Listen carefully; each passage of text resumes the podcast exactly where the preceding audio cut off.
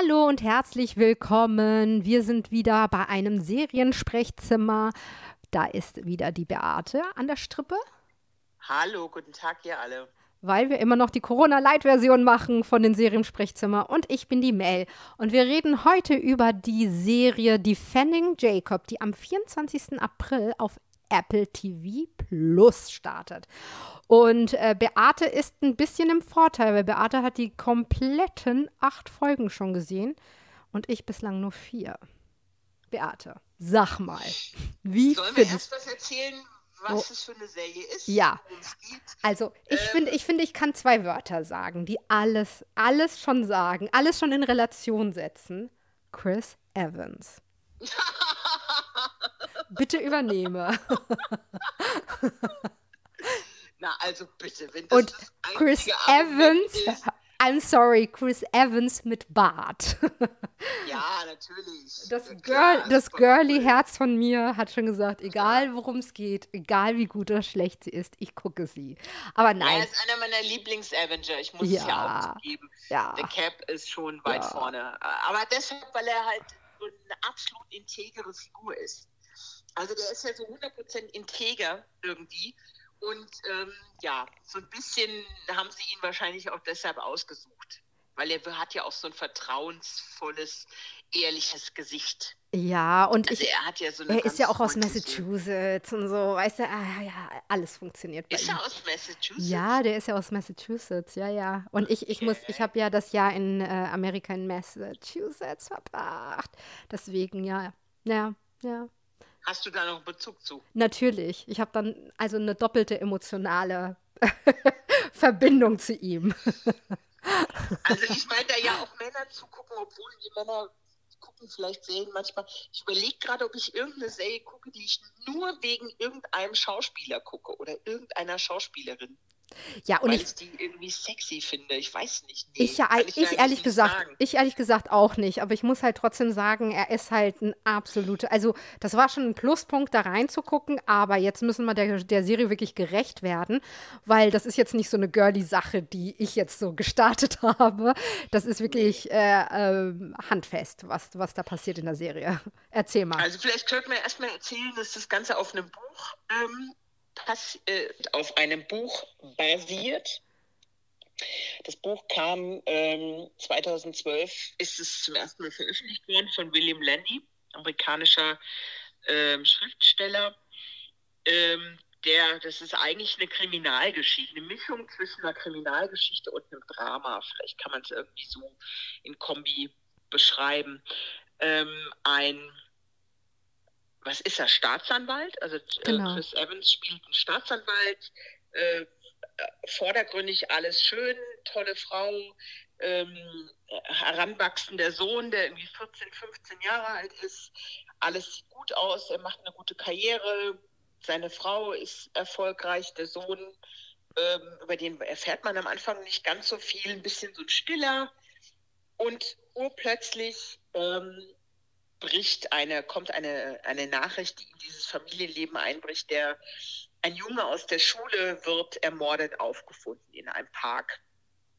Ähm, und äh, am Anfang, ja, und mit den, mit den Ermittlungen beauftragt wird eben die Figur von Chris Evans, also er ist der verantwortliche Generalstaatsanwalt, der das Ganze beaufsichtigt und äh, fangen an, ihre Spuren irgendwie zu verfolgen und gucken, was da abgeht. Und urplötzlich tauchen Meldungen in sozialen Medien auf, die, den, die seinen Sohn ähm, beschuldigen.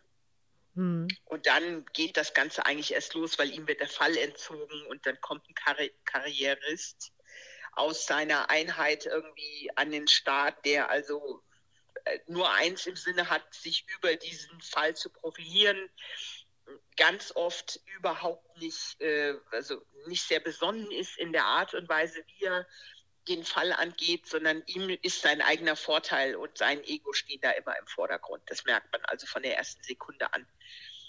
Und dann dreht sich, beginnt sich das, der Kreisel zu drehen. Was ist wirklich passiert? Ist der Sohn schuld, ja oder nein?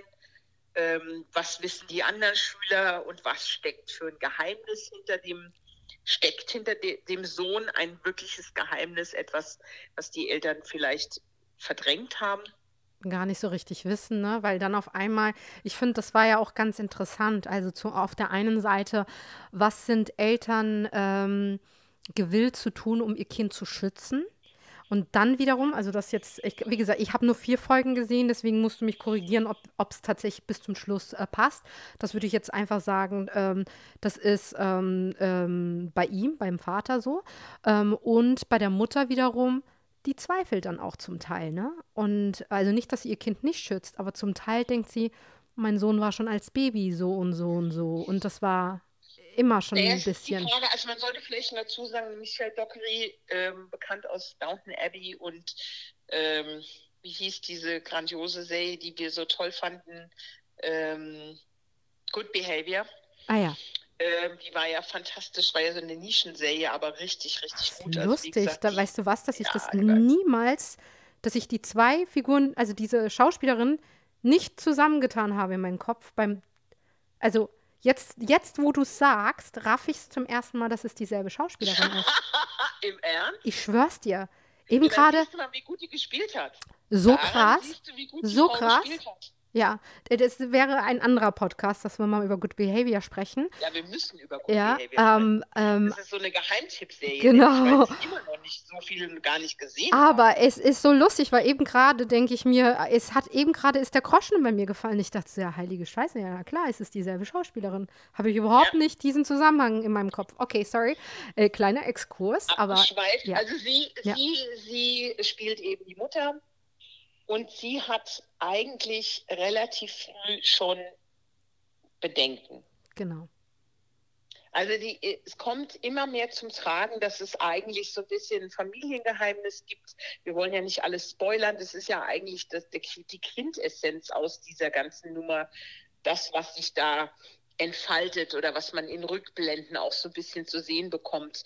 Ähm, und das Besondere ist halt tatsächlich, ähm, geht, ich meine, äh, das ist jetzt nicht die neue Erfindung des Krimirades, ganz sicher nicht. Hm. Also es gab diverse Krimi-Verfilmungen, die ähnlich sind oder die ähnliche Versatzstücke hatten. Das ist es nicht. Aber es ist wirklich spannend. Es ist sehr Also es spannend. bleibt wirklich, also auch die, ganz besonders sind auch die, dann später, wenn es dann, das läuft ja alles darauf, hin, es wird ja sozusagen die Vor, in Teilen wird die Vorgeschichte hinterher erzählt. Was sie intelligent machen, ist, wie sie mit Rückblenden arbeiten. Und sie arbeiten eigentlich mit Rückblenden, die Vorblenden und Rückblenden sind. Also es ist sehr, sehr intelligent gemacht, wie sie die Geschichte aufrollen und von welchem Zeitpunkt sie ausgehen. Ja. Das rafft man aber erst, wenn man alles gesehen hat. Also so ganz, also ich jetzt, ähm, du hast jetzt sozusagen, man muss bis zum Schluss gucken, um zu raffen, welche Timeline. Ähm, ich, äh, erinnerst du dich, dass es uns beim Witcher auch so ging, dass die Timelines ja erst, es gab ja so viele Timelines, dass man es manchmal, ich habe es ja auch beim Witcher beispielsweise erst in der vierten, fünften Folge gerafft, dass es verschiedene Timelines gibt. Ist das so eine ähnliche Sache? Ja, also der, gut, beim Witcher ist es ja auch noch Fantasy. Also das kommt ja irgendwie auch noch dazu. Da ist es ja real, also Krimi. unser aktuelles Leben irgendwie Hm. im Krimi. Äh, ähm, ich glaube halt, dass man schon so, so Vermutungen zwischendrin hat, so ab Folge 6. Aha. So habe ich das erste Mal gedacht, so, hä? Und dann zum Schluss sieht man es eigentlich erst. Also ich meine, das ist nur die Erzählweise. Das, das gibt jetzt keine Hinweise darauf, was wirklich, also was, was Sache ist oder was die Quintessenz daraus ist.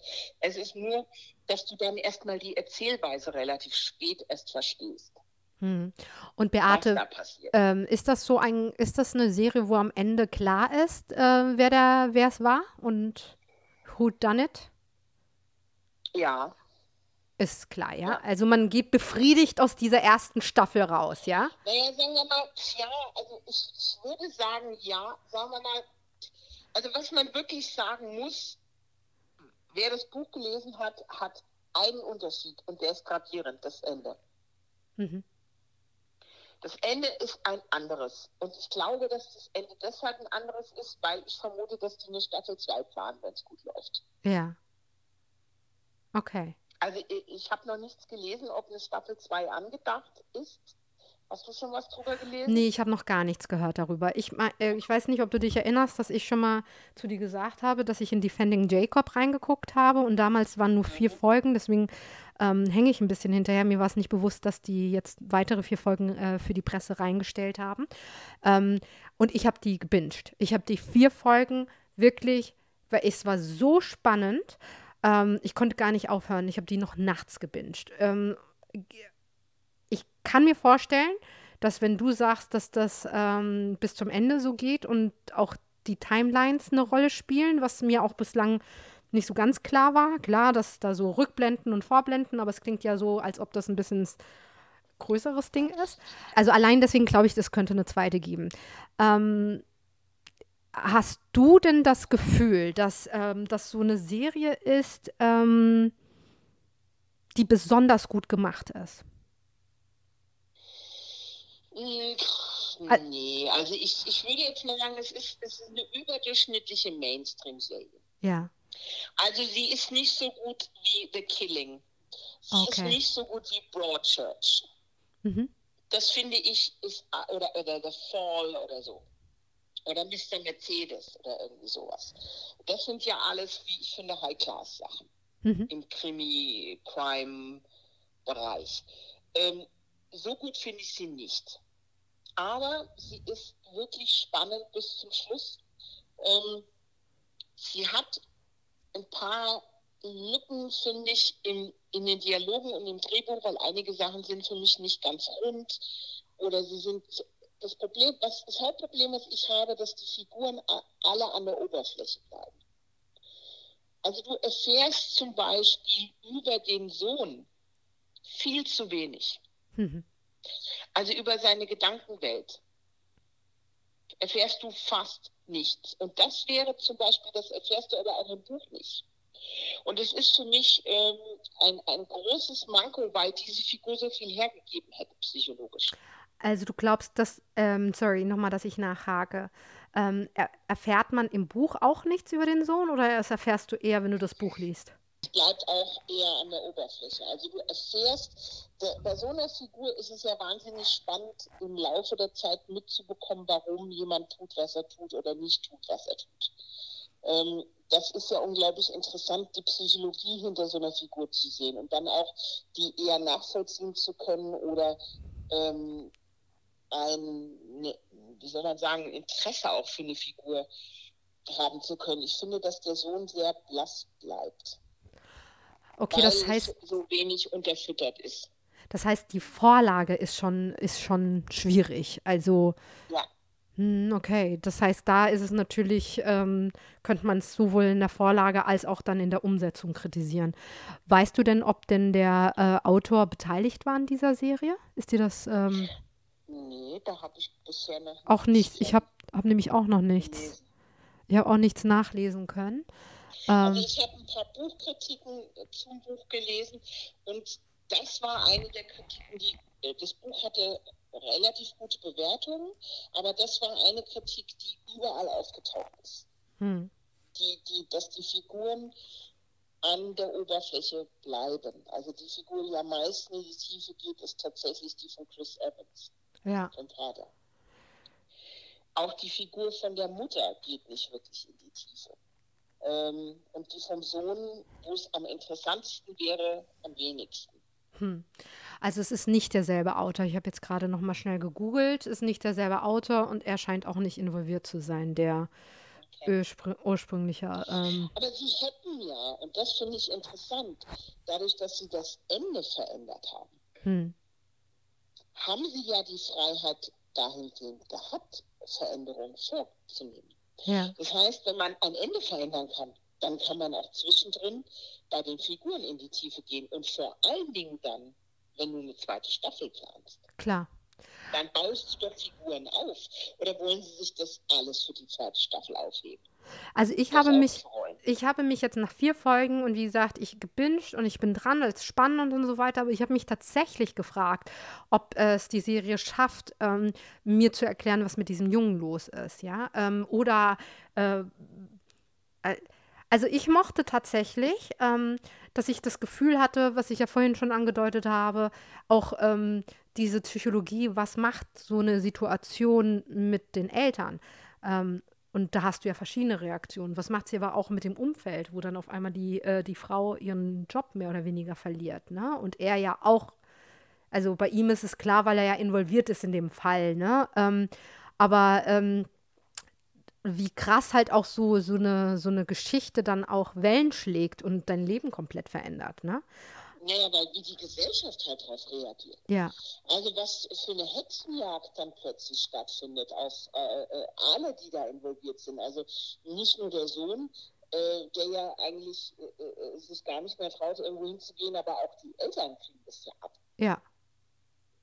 Ja. Also es ging ja einfach äh, klar, dass die Eltern von dem umgekommenen, also von dem getöteten Jungen in ihrem Schmerz äh, überhaupt nicht rational sind, sondern völlig emotional reagieren und überhaupt nicht mehr zugänglich sind irgendwelcher normalen ähm, äh, sachlichen Argumentationen sind die ja gar nicht mehr zugänglich, klar, weil sie einfach unglaublich viel Schmerz in sich tragen. Aber alle anderen, also die da rundherum sind, die sich dann Meinungen erlauben und, und, und eine Bewertung vornehmen von irgendwas. Unerwiesenermaßen noch, ne? Ja, so. Ja, es Mitten. ist ja wie eine Hexenjagd. Ja, also ja. das hast du ja als Phänomen ganz oft in der Gesellschaft, äh, dass wenn so etwas passiert, ähm, wie dann plötzlich Leute, wie mit, also im Frühjahr hätte man, wenn man mit Mistgabeln durch, wenn man mal das Bild bemühen will, durch irgendein Dorf gelaufen und hätte jemand vor sich hergetrieben. Hm.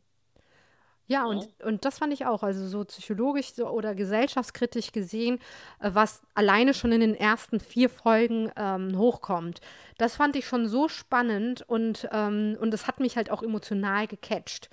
Ähm, aber ich finde es interessant, dass du sagst, dass, es, äh, ähm, dass das das Manko war, dass äh, weder die Mutter noch der Sohn, dass die da emotional in die Tiefe gehen, weil das hatte ich gehofft, dass zumindest beim Sohn.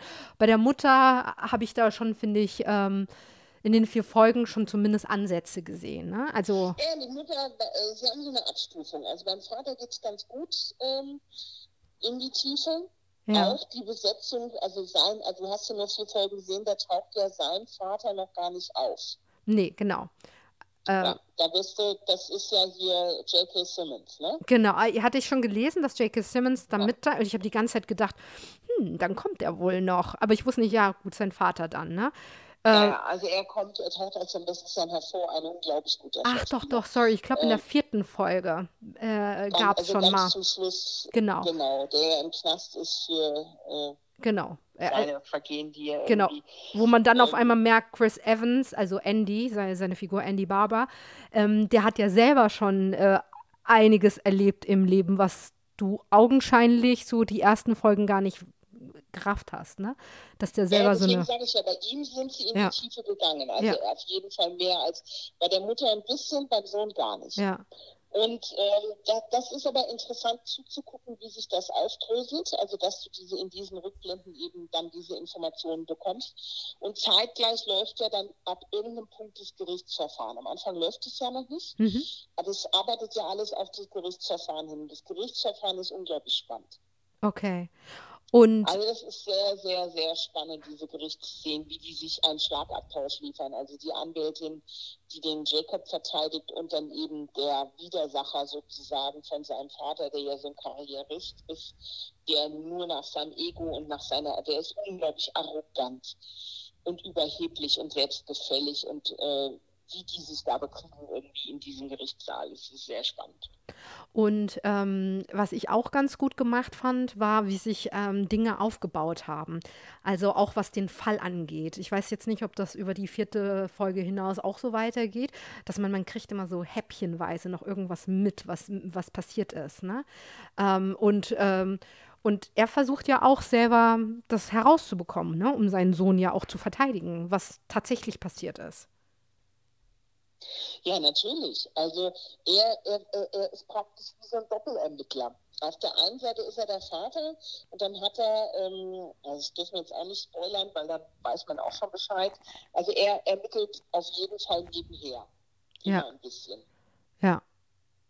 Und er gibt natürlich, weil er selber Anwalt ist, auch der, der äh, Anwältin, die dann für den Jacob im Gerichtssaal arbeitet, gibt ihm natürlich Tipps. Also sie sprechen die Strategien ab.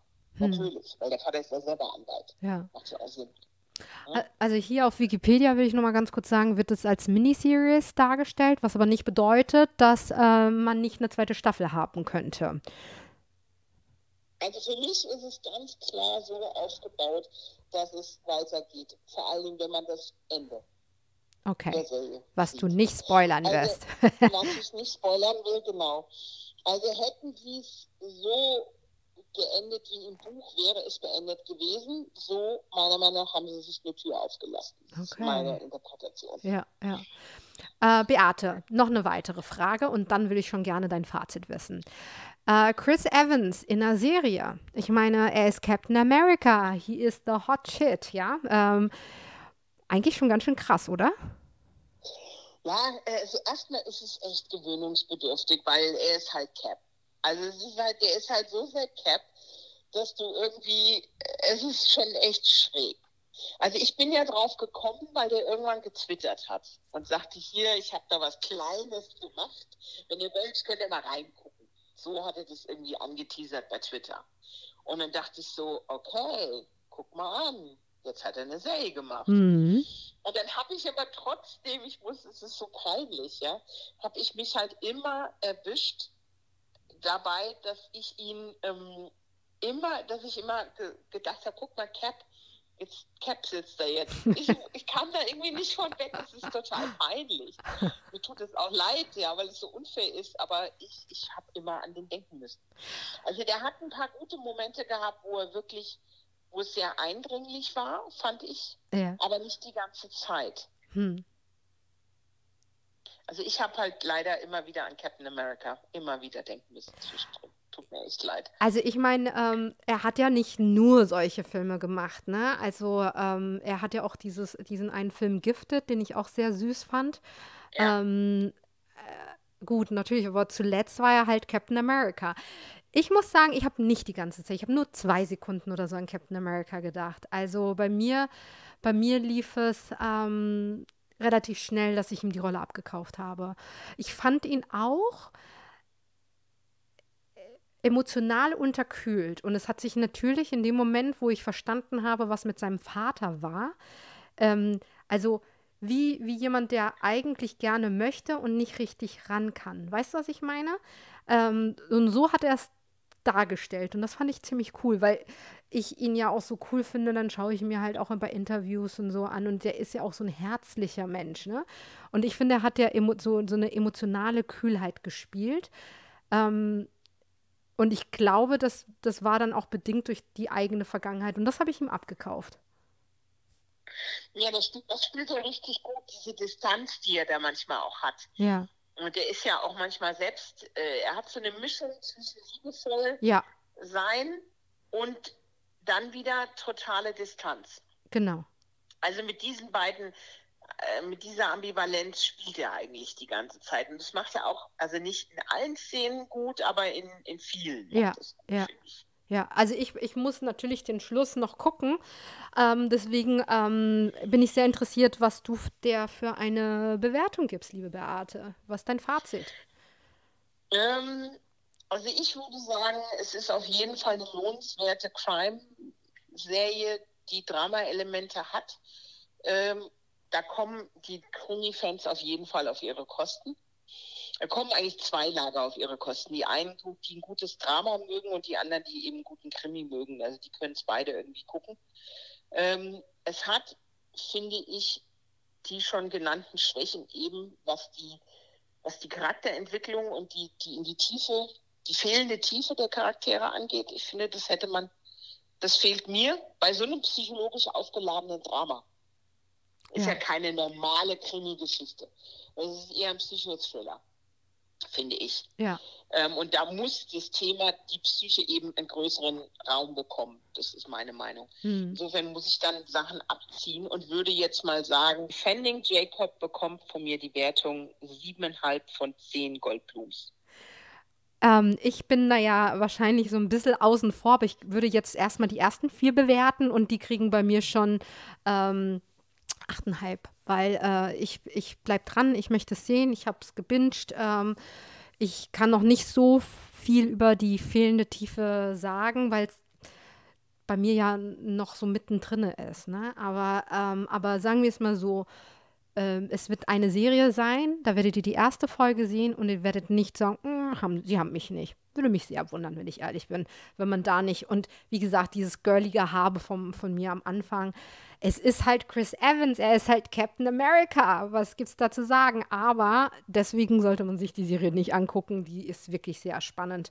Und ich bin sehr gespannt. Also, du meinst auch, das Buch lesen im, äh, äh lohnt sich oder ähm, so im Nachhinein? Oder meinst du, das braucht man gar also nicht? Ganz ehrlich finde ich jetzt nicht. Aber es gibt Möglichkeiten im Netz, sich die Informationen zu besorgen. Und wenn man die gefunden hat, dann hat man eigentlich die komplette Geschichte, die, wie das Buch gestaltet ist. Und dann stellt man fest, es ist fast bis auf das Ende eins zu eins von dem, was im Buch auch drin steht. Ja. Ähm, also ich würde es mir nicht kaufen, weil es hat keine, bis auf das Ende, wie gesagt, was gravierend anders ist, ähm, hat das keinen Mehrwert für mich. Hm. Würde ich jetzt nicht, also ich würde es jetzt nicht lesen. Also ihr Lieben, Defending Jacob startet am 24. April hier auf Apple TV Plus. Ähm, eine Empfehlung von uns, dass ihr da mal reinschaut. Äh, Beate hat es, wie gesagt, komplett gesehen, ich erst vier Folgen. Aber äh, so oder so sind wir uns einig, dass es kein bisschen langweilig ist. Ähm, definitiv eine Serie, die man äh, so gut konsumieren, auf die Schnelle, ähm, relativ schnell runterbingen wird. Ähm, verzeiht, im, dass wir immer noch so ähm, vom Ton her ein bisschen ähm, anders klingen als sonst. Ähm, Beate ist immer noch am Telefon und äh, ich am Mikrofon wir arbeiten an einer besseren Lösung, falls das hier mit Corona doch noch länger äh, so geht, dass wir nicht nebeneinander sitzen können, um unsere Podcast aufzuzeichnen. Ihr Lieben, danke fürs Zuhören. Ähm, und wir hören uns ganz bald oder sitzen bald wieder gemeinsam im Seriensprechzimmer. Bis dahin. Bleibt stabil, Leute.